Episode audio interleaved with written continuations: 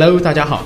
在今天的节目当中，我们着重来了解一下，怎样在英语学习当中突破自己常规的一些问题啊。忘了做一下自我介绍，My name is Chris。相信很多人在英语的口语学习中会碰到很多的困难，但是通过一定的科学的方法是可以突破的。接下来，我们对一些典型的英语学习当中的一些问题来寻求一些方法。首先，第一个是语音。很多同学在学习英语的时候会碰到一些发音的问题。语音学习在整个英语学习过程中是非常非常重要，也是很关键的。我们知道，语言的内容包括语音、语调、语法、词汇、功能。语言的技能包括听说读写译等等形式。那么在这种情况下，如果没有语音语调，就谈不上人类语言的丰富多样性。那么在这个语调过程当中呢，也包括了节奏。那么怎么样学好英语口语的第一个着力点，就应该放在语音的学习和完善上，一定要力求做到每一个单词都能准确的读出来。大家要学会比较自己的发音和 native speakers 的发音，细心的观察和认真的模仿是准确发音的保证。有一部分的同学读英语，虽然发音是正确的，但是却给人感觉像是在说中文，没有味道。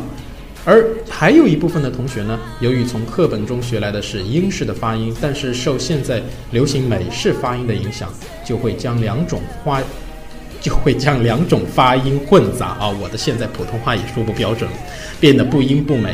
其实不管是哪种学哪种发音，纯正标准呢是关键啊，这也是非常基础的。因为你的语音不标准会影响到你的听力。很多时候我在上课的时候，比如说我发一个词，Well, your English is really excellent。那有时候呢，会有一个同学会说啊，老师什么是 excellent？然后我把这个词写在这个黑板上，e x c e l l e n t。他说：“哦，这个词不是念 excellent 吗？”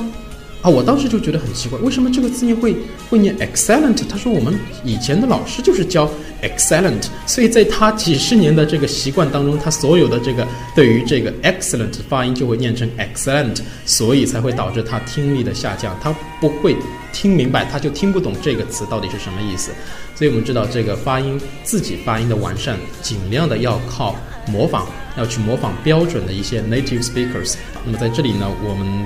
推荐几个常用的网站，有非常好的一些听力，比方说，比方说三 w 点五二 e n dot com，我爱学英语。那么在这个网站上，大家可以下载并且在线收听到一些纯正的，比如说 BBC English and VOA English。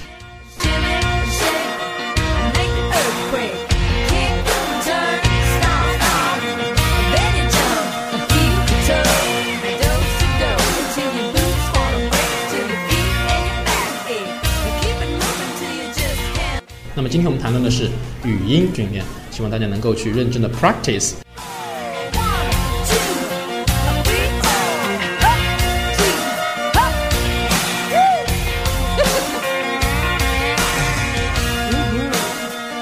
Wanna be a man of mine?